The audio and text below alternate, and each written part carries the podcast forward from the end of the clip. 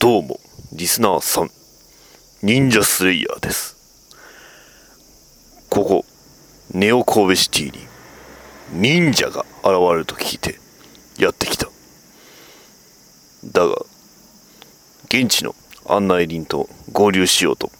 この北セクトにやってきたのだが、現地の案内人はまだか？えー、っと、なんかね、今日は、ちょっとね、えー、まあ、神戸の街を案内してほしいっていうことで、えー、来たんですが、ん？あれ？なんかすごい赤黒い、赤黒い忍者っぽい人がいるぞ。どうも、バッドダディさん、忍者スレイヤーです。あ、いえ、忍者、忍者なんで？やはりモータルには忍者リアリティショックは耐えられんか。いや、だが、普通に立っていて失禁していないところを見るとなかなかだな。おい、しっかりしろ。バッドダディさん。ああ、いやー、びっくりした。まさか、伝説の忍者に会えるとは思いませんでした。わかりました。じゃあちょっと神戸を案内しなしますので、それよりも忍者はどこだ？忍者を出せ。忍者をスルイさせろ。ちょ、ちょっと落ち着いてください。わかりました。わかりました。ちょっとね、あの、今から南京町に案内しますので。はい。では、じゃあ行きましょうか。はい。バッダディバッダダダバッ。ダディバッ。ダダダバッ。ダディバッ。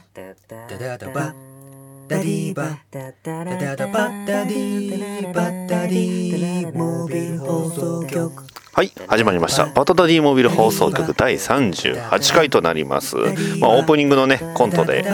まあ、察しの言い方は聞いていただいたとは思うんですが、まあ、今回はそういうテーマでやっていきたいと思っております。まあ、忍者スレイヤーをね、あの、今回話しさせていただくにあたりまして、まあ、他のね、ポッドキャストさんでもちょこちょこ、あの、忍者スレイヤーさん、忍者スレイヤーさんってついつい言っちゃうんですけど 忍者スレイヤーについて話してる方もいたりするんですが まああの、まあ、最近ねちょっと急にはまり出して ちょっと、えー話してみようかなと思って話してみました。結構ね、えーまあアメコミ的と言いますか、まあ、僕のあのすごい好きなところにしっかりと刺さっていきますんでね、まあ、ちなみにあの今回のオープニングのコントで出てきたネオ神戸シティなんですけどもネオ神戸シティっていうとあの別のねあのスナッチャーってゲームを思い出しますね。はい。まあそんなそんな感じで始めていきます、えーバトダディモビル放送局第38回。忍者スレイヤー。ダディバダダダダバビーダダダダバダディバダダダバダディバダディモビル放送局じゃんババババトババババトダダダダディダダダダディモービル送局。ポッドキャストで配信中だぜ。聞いてね。バトダディピックアップニュース。はいそれでは今週のニュースを紹介していきます、えーザック・スナイダー監督の映画「ジャスティス・リーグ」のコンセプトアートが公開、えーベン・アフレックヘンリー・カビルガル・ガロットエズラ・ミラージェイソン・モマレイ・フィッシャーら出演ということでなんかすごいね非常にでっかいなんか新しい、えーメカの、えーコンセプトアートが公開されました。PV でもねこれサイボーグがなんか、え操作してる画像があった映像があったような気がします。はい続きまして、えーナイトウィング・ザ・ニュー・オーダーこれコミックのね話題なんですが、えーまた新しい、え表紙が発表されたんですがこれがあのナイトウィングとバットウーマンと、えーレッド・ロビンが、え表紙になっております。いやいいですね。結構ねあのレッドロビンもレッドロビンもねこの、えーレッドロビンのデザインなんていうんですかこう黒いねあの耳のないバットマンみたいなね感じのデザインがね結構好きなんでいいですねいいですね楽しみですね。はい、えー続きましてえージャスティスリーグオリジナルエンディングを破棄、えー再撮影で別のエンディングを撮影との噂。まあ噂なんてどうなるかわかんないですけどね、まあ、ちょっとねザック・スナイダー監督がからちょっとね、えー監督別に変わったところでのまああのまあ、代打ということで変わってるんですが一体どうなるんでしょうかね、まあ、監督的には何ですか？エンディングの後に、えー、まあジャスティスリーグの面々でなんかねご飯でも食べるのかなというねそんな期待もしております。はい、えー、続きまして、えー、また映画のねジャスティスリーグなんですが、えー、ジャパニーズジャスティスリーグポスター shows the、えー、heroes in out アンアウト・アウトオブ・ツアコスチュームということで、えーまあ、ジャスティスリーグのコスポスター日本版ポスターが発表されました、えー、この映画超人だらけって書いてましてそれぞれのね、えー、役者さん、まあ、あのコスチュームを抜いた顔の、えー、キャラクターの顔が載っておりまして下にねジャスティスリーグって書いてあるんですけどこのデザインなんですけどちょっと驚いたのが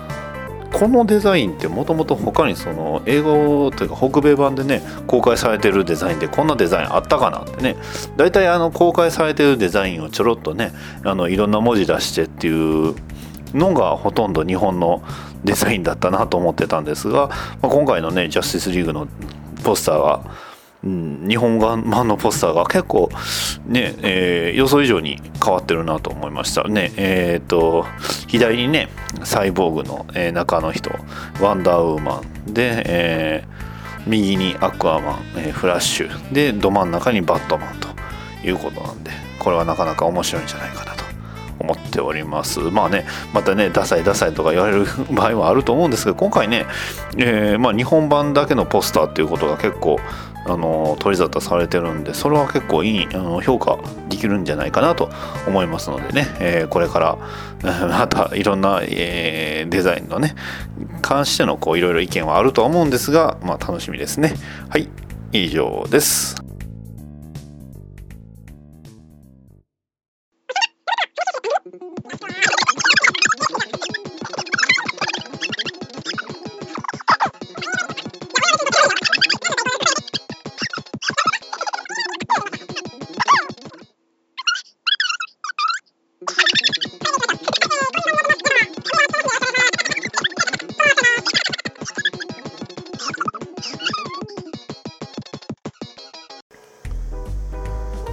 忍者スレイヤーとは全米を震撼させているサイバーパンク忍者活劇小説というまあ、あのテーマで、えー、展開している作品でして原作者はアメリカ人のブラッド・モンドブラッド・レーモンドとフィリップ・忍者・モーゼスと言われております。えー、現在、えー、日本語翻訳権を得た翻訳チームの手によってツイッター上にて日本語翻訳版が連載されておりまして、まああのー、2012年に、えー、書籍化2013年にはオーディオドラマ化。で2014年にフィギュア化。そして、えー、2015年にはアメリカアニメかな。アニメが放映されるということでメディアミックスを展開し続けている作品です。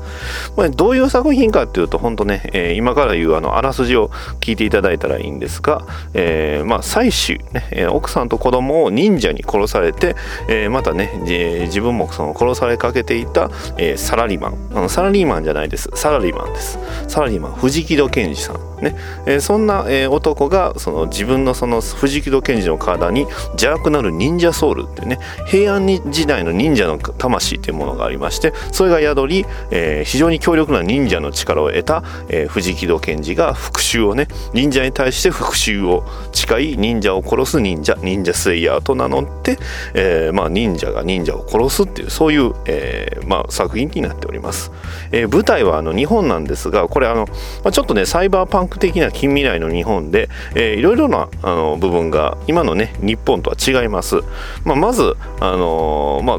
どういうふうに違うかっていうといろいろあるんですが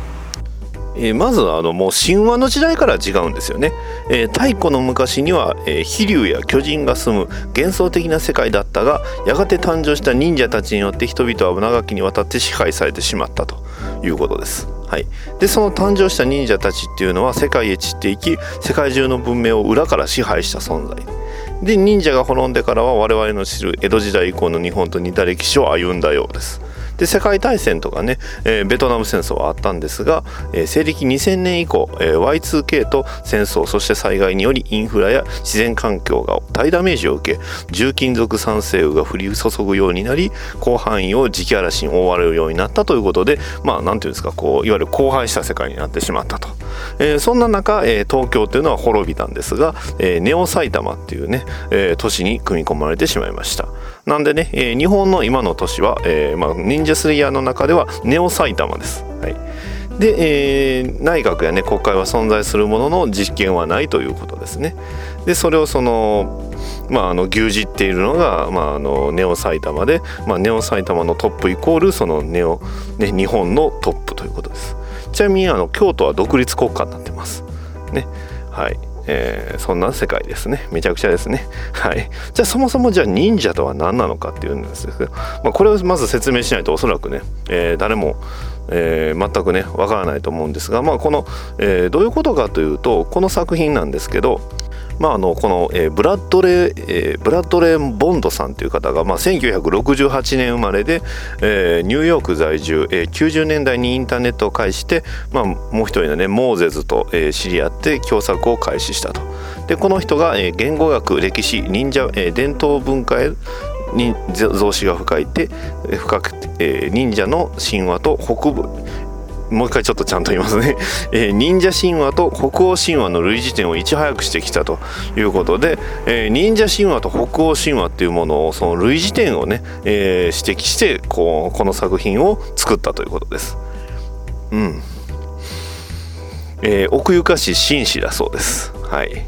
で公に姿はね表さないので、えー正体不明なんですがね。はい、であのアニメ版のね「忍者スレイヤー」のテイザー PV に、えーその人じゃないかと思わしき人物がインタビューを受けてるんですが一体何者かもわからないということです。はい、で、えーまあ、もう一人のね、えー原作者であるところの、えーモーゼズさんなんですが、えーこの方も、えー日本え日本とは、え非常にね、えーあんまり関係がないのが、え1969年にロサンゼルスで、えーに在住生まれのロサンゼルス在住なんですが忍者の脅威に警鐘を鳴しつつサイバーパンク的な交渉を担当しているということです。うん、えーっとね、独創的ですね。非常に。ね。えーいいね備えようさもなくば空手だなどね、えー数々の原作者の、えーまあ何ていうんですかこの忍者スレイヤーの言葉をこう生み出したというね言われております。はい。いやー本当に何なん何なんでしょうね。ちょっと頭痛くなってきましたね。はいじゃあちょっとねえっ、とまあ忍者について説明していきます。はい忍者っていうものは、えーまずまあ、の歴史がありまして、えーまあ、歴史の前にね、えー忍者っていうのはその古代から平安時代に、えー空手を使ってね、え空手、えカタカナでね空手にを使って支配した超人的な力を持った怪物的反神話的戦,、え戦闘集団のことです。ね、でそんな彼らの魂が憑依したものを表す、え人間がまあ忍者と言われます。まずあの忍者装束で面歩ね、えーまあお面にお面のことでしょうね、えーで空手や刀すり剣っていうね、えー多彩な戦闘スタイルを駆使するということで、えー特殊能力実を得得しています、まあ、そんなね忍者たちはまああの現代にもね、えー伝説的な存在として言われておりまして、まあ、まあいわゆるドラゴンとかねヴァンパイアみたいなそういうものです。はい。ねえーでもしそういうのが実際にこう目の前に出てくるとみんなね、えーどんな人普通の人は、えー恐怖のあまり失禁するんですよ。ねえーそれがねいわゆる忍者リアリティショックって言われるんですけど、はい、そんな忍者なんですが、まあ、あのもちろんねあの自分の、えー鍛錬を行った結果、えー花見儀式っていうものをして、えまあ、忍者の力を得たリアル忍者っていうのもいるんですがまあそんなね、え世界です。でそんな忍者っていうのは基本的にもうとにかく強いと。ね えー腕力はもう人間の首なんか軽く引きちぎれるし。でスリケンっていうね、えーまあ手裏剣でしょうね。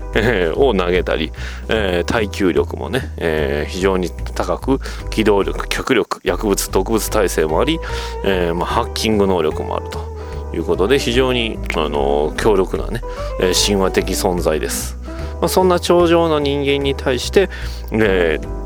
主人公の忍者スレイヤーは、えー自分のね空手や実や、えーいろんな道具を使って、えーその次々とスレイしていく復讐していくという話です。はい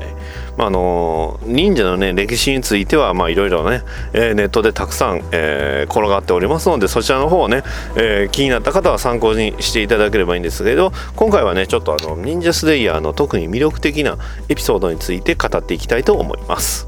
えーまずあの忍者スレイヤーというのは、まあ、ツイッター上で公開されているんですが、えー時系列については結構バラバラなんですよね。でまあその中でもね結構初期に、えーまあ、発表されたエピソエピソードとして、えー紹介させていただきますのが「えーキックアウト・ザ・忍者マザファッカー」というね、はい、あのあんまりあのラジオでもねあんまり言っちゃいけないような言葉が今並んでるんですが、まあ、とにかくこの、えー作品を見ると結構ね、えー忍者スレイヤーっていうのがどういう作品なのかっていうのを結構端的に表しております。というのもあの忍者スレイヤーって主役なんですけどその忍者スレイヤー自体が話を動かすキャラクターというわけではなく忍者スレイヤーっていうのはあくまでも忍者が現れるところに現れて忍者をスレイする存在なんですよね。はい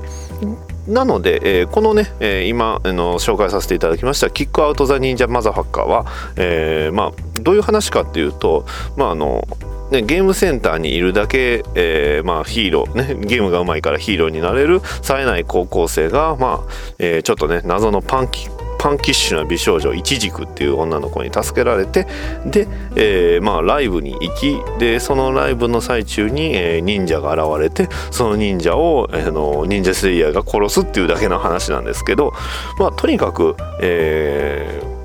この忍者スレイヤーって登場人物めちゃくちゃ多いんですよ。で、えーまあ、登場人物一人一人がこうね物語をその、えーネオ埼玉っていう街で、えー生きておりましてでそんな生活の中に、えその生活を脅かす忍者がね現れるわけです。でその現れる忍者を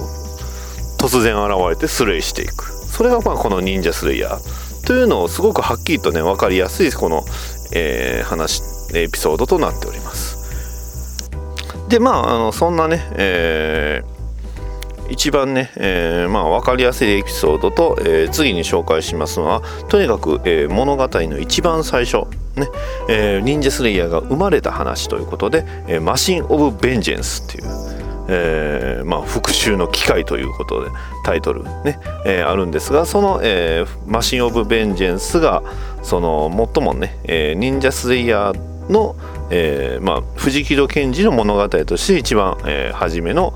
えーま、作品となっております。えー今ちょっとね、えー違うな「マシン・オブ・ベンジェンスは」この、えー一番最初にその初心者向けで、えー短期エピソードとして翻訳された作品みたいですね。ちょっといろいろややこしいみたいですね。えーまあ忍者スレイヤーがまあえーっとねえーっともえーあの違法薬物明体のね取引現場を抑えた忍者スレイヤーが忍者の昨日に向かうという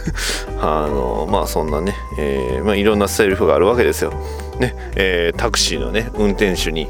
え忍者が話しかける話しかけるわけですよ。でタクシーの運転手がね「行き先は地獄ですよ」爽快は爽快屋をわっしょい舐めてはいけない忍者わかりましたか？はいごめんなさい。インダストリーチュンチュチュン。カブーンカブーン忍者。有用あいえ忍者。忍者殺すべし。はい。えーここまで聞いてくださった方は、えーある程度ねわかると思うんですが、えー特にねあの考える作品かどうかは微妙です。はい。まあ、ただ藤木戸賢治っていうものは、まあ、いわゆるその妻子をね殺されたという復讐記なんですが、えーまあ、その、えー復讐記の身に宿ったのは本当にね全ての忍者を殺すことを目的とした奈落忍者っていうね、えー平安時代に大活躍したえー危険な忍者なんですがそんなね、えー奈落忍者に体を乗っ取られることもあるんですがただ藤木戸賢治のその人間性っていうのをね、えーまあ、武器にしてる部分もありまして、えーまあ、忍者の中にもその殺すべき忍者ではない忍者もいるっていうことを、えで自分で抑え込んだりとかして、えーそういうシーンが非常にいいんですが、まあ、そんなねある程度のその人間性もあるそんな藤木戸の人間性もいいですし、えー非常にね、えーていうんですかこう見応えがあると言いますかね、えーそこをね、えー見見ていただくそこもね、ま、忍者スレイヤーの魅力と、まあ、そういう意味ではあのやっぱりねバットマンとねすごく似てるんですよ。ちょっとね、え外の音があれですけど、えーバットマンっていうとやっぱりね両親を殺されました。で両親を殺されてその復讐ベンジェンスのために、えーバットマンというそのもう一つの顔をかぶって、えー悪と戦うわけですが、まあ、そのね、えまあ、バットマンの復讐するべき対象っていうのはいわゆる犯罪そのものであったりある意味そのゴッサムっていう街そのものに対してのベンジェンスなんですがあの忍者スレイヤーっていうのはその忍者に対しての、えー復讐。まあ似てますよね。はい。でそんなね、えーものに対しての復讐を、えー行うその2人なんですが、まあ、あのバットマンもやっぱりその人間性って大事だと思うんですよ。ね。えー作品によっては人間性が全くなくなってるバットマンもあればその人間性を復活させるバットマンもありますし、えーこのねニンジャスレイヤーことフジキド・ケンジも、えー人間性を失う部分もあればその人間性において、えーまあ、踏みとどまったり、え強大な敵を打ち破ったり、えする、えシーンもありますのでそういったところはね、え魅力だと思います。はいえではもう一つ、えまたね、え追加で、えご紹介させていただきますエエピソードが「えー、 Born in Red Black」はい。えーこれがね、あのーこれが、本当の、えーまあ、言ってしまえば忍者スレイヤーオリジンですね、えー、末法都市ネオ埼玉にそびえ立つ超高層ビル丸丸の内すごい高いビルで突如起こった爆発。何者かの影めいた構想により罪のない無関係な人たちの人人間たちの死体の山が築かれていた。その瓦礫と死体の中で重傷を負うもかすかに生き延びていた男が一人。しかしその命も無慈悲な存在によって消されようとしていた、ね。えーで、えーそこでね、え2人の忍者それはね、えー丸の内構想の後始末に来た、えー暗黒組織総会屋のエージェントである。そして彼らはただの人間ではない。その奇妙な面法を見ればわかるがその正体は伝説の邪悪戦士忍者なのだ。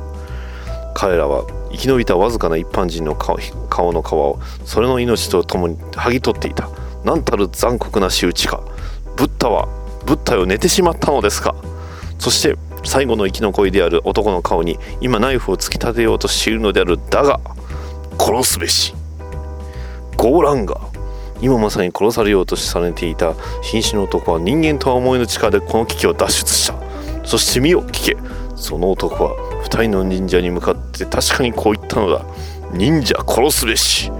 というね、えー人気エピソードのね、えー一つ「ボーン・イン・レッド・ブラック」というね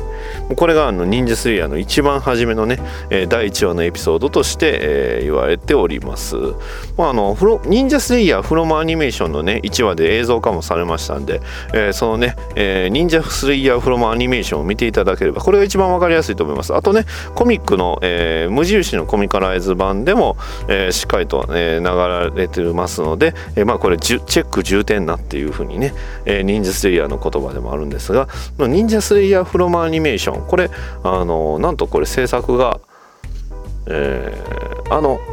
えートリガーです。はい、トリガー。ん？トリガー。トリガーがえっ、とねトリガー分かりやす分かりやすく説明しますと、えーえーキルラキルですね。最近で言うと。最近でもないのかな、えーキルラキルや、えーリトルビッチアカデミアやキズナイーパーとかの作品を使ってる作ってる、えー会社ですね、で、他のスタッフで言うとキャラクターデザインが今石さんということで、これもキルラキルのスタッフですね。はい。で、忍者スレイヤーの声が森川俊之さん。いいですね。ダーク忍者。これはあの、忍者スレイヤーの両、えーね、奥さんと子供をその殺したいわゆる忍者スレイヤーの敵なんですが、えー早見翔さんということでいいですねナンシー・リーに斎藤千和さんあーまどかまいかのホームランですね。大和コキに、えー雨宮天さん。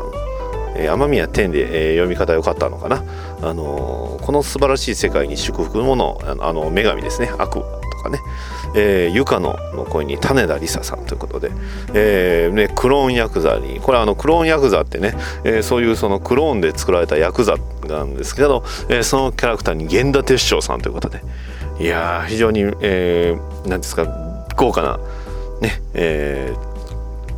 スタッフということで、えしかもエンディングがね毎回毎回違うんですよね、まあ、そんなね、えー、忍者スレイヤーフロムアニメーション。えー、DVD もブルーレイも出てますし、まあ、ニコニコ動画でねずっとやってたんでね、うん、結構良かったですよ。しっかりとねネオ埼玉炎上までをしっかりと描ききってましたし、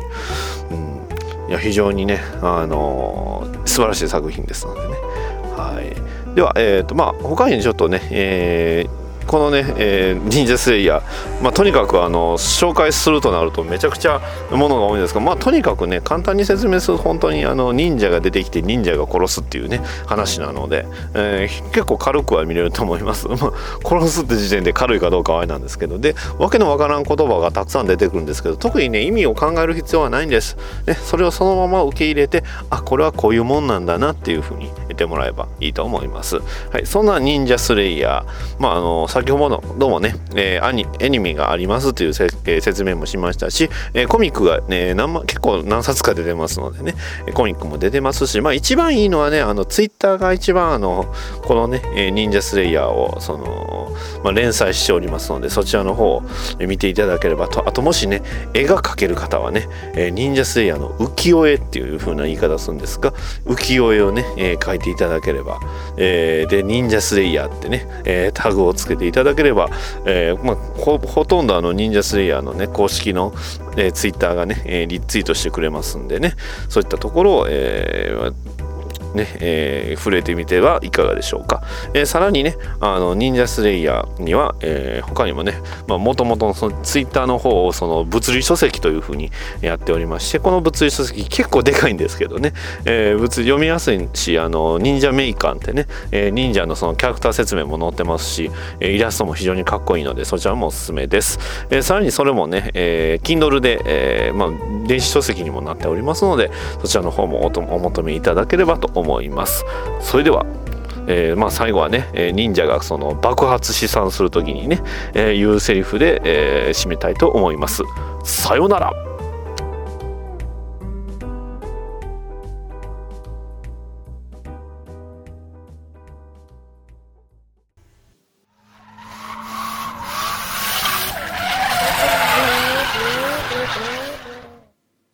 もしもし、応答せよ、応答せよ。こちら、バットマンだ。ロビン、ロビンか。ロビンなのか。よし。えー、今、そうだな。あの、バトモビル移動中だ。なんか前の車が中金切られてたな。頼む、ナビゲートしてくれ。ナビゲート知らない？なんてことだ？あのー、パソコンであの、Google マップ開いてくれ。Google マップ。え、グルー Google マップも知らない？え？どういうことだ？お前ロビンか？ロビンか？ゴ、ゴ、ゴードンか？うん？わからんな。なんてことだ？これでお前は本当に俺のサイドキックでやっていけるのか？何？サイドキックも知らない？どういうことだ？ああ、もういい、わかった。えー、今日のベナンは誰だ？ベナンだ。安倍ジョージじゃない、ベナンだ。ベナンを知らない？なんてこった？こういう時ってありますよね。こうならないように、アメコミの知識は、こちらの放送を聞いて、養うように、バッドダディモービル放送局。毎週不定期配信中。皆さん、聞いてください。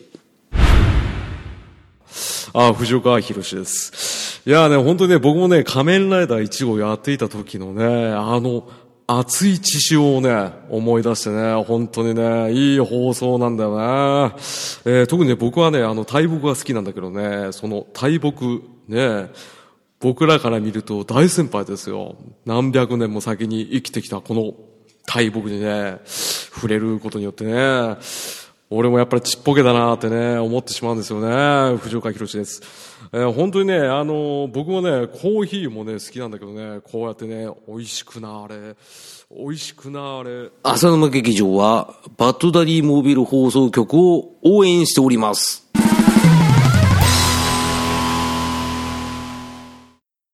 お便りのコーナー。はい、それでは、ハッシュ、BTMH 宛てにいただきましたお便りを紹介させていただきます。えー、ヒルアンドンさんからいただきました。ありがとうございます。レゴバットマンネタバレ会ダディが最後までストーリー話すのかとハラハラ。フーの伏線は吹き替え版では気づきにくいですね。字幕版見返してみます、えーバットマンとゴードンとの関係は未公開シーンでちょっとありましたねといただきました。ありがとうございます。あ本当ですか？えっとねあの配信版の方配信というかねあのデジタルで、えー見ている分にはねこの未公開シーンがねあの特典映像ないのでねこれはちょっと気になりますね。はいヒルアンドンさんありがとうございます。はい続きまして虹パパ生活さんからいただきました。ありがとうございます。レゴバットマン回を聞いて早速借りてきました。面白かった。配信聞いてたから物語も分かりやすかった。といただきました。ありがとうございます。いやいやいやそんなありがとうございます。ほとんど言いそうになってたんでね。あのこれあえて全部言っちゃうっていうのもありかなとは思ってたんですがまああの本当にね聞いていただいて見ていただいたということで本当にありがとうございました。はい、えー続きまして、えーダーさんからいただきました。ありがとうございます。DD ちゃんって誰やねんと、えーいうことでいただきました。このあの DD っていうのはいわゆるあの Batman Beyond に出てくるあのジョーカーズの女の子2人ですよね、えーこの女の子2人のイラストをね DC ヴィランワンドロ突発版の方で描いていただきました。はい、えーで、えーいつものコントについてはしつきましてはまあ、えーちょっとね画像差し替えでいただいておりますので、えーおそらく次回にえー、回ります。あの今回コントはね、えー冒頭でやりましたんではい。あのねちょっとゆっくりやっていかないとねあのストックがなくなっちゃうんでね。はい。まあまあまああの次回ね、えーコントさせていただきますのでよろしくお願いします。はい、えーお便りありがとうございました。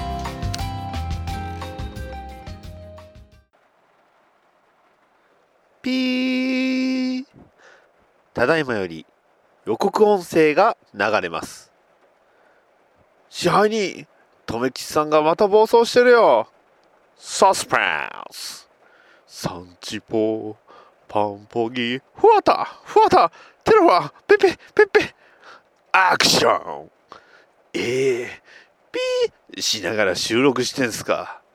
ロマンス。ここは自由を愛する者たちのパラダイス。混沌と大敗をコンクリートミキサーに入れてぶちまけた最高の遊び場その名は浅沼劇場君はこのロワイヤルの目撃者になる Coming soon. いや配信中ですよ。バッドダディモビル放送局は浅沼劇場を応援しています。劇中終わらすなって言いたいだけや。いやーぐわー。はい。えいかがだったでしょうか？バトダディモービル放送局。いやーいつもにも増してね全く話がそのまとまってないと言いますか。まああの忍者スレイヤー非常にねやっぱ僕の金銭にすごく触れやすいというかあのいいんですよね。あの敵強大な敵と戦う時もねあの力え速さ速い敵に対してねえー、ちゃうな。硬い敵に対して力で対抗するんではないってね速い敵に硬い敵には速さはね効かないと。なったらどうするかっていうとよりのより素早い動きで敵をね、えー倒すと。1の手裏スリケンで倒せないなら100のスリケンで倒すというね、えーそういう、えーイントラクション1ね、えーそういう教えがあって。あとはね茶道の呼吸とか。風林火山茶道とかね、えー非常にヘッツっていうね忍者スレイヤーのことが好きな人々のことを言うんですがそんなね、えーまあ挨拶ことわざヤクザスラングね。えーまあ、いわゆるその言葉がたくさんあるんでそのね、えーそういう言葉もやっぱりすごくこの忍者スレイヤーの魅力なんじゃないかなと思いますので。まああのとにかくねもう本当にあの ツイッターでね、えーフォローするのが一番手っ取り早いです、まあ、正直あの全く途中からなんで物語も全く分かんないんですけど、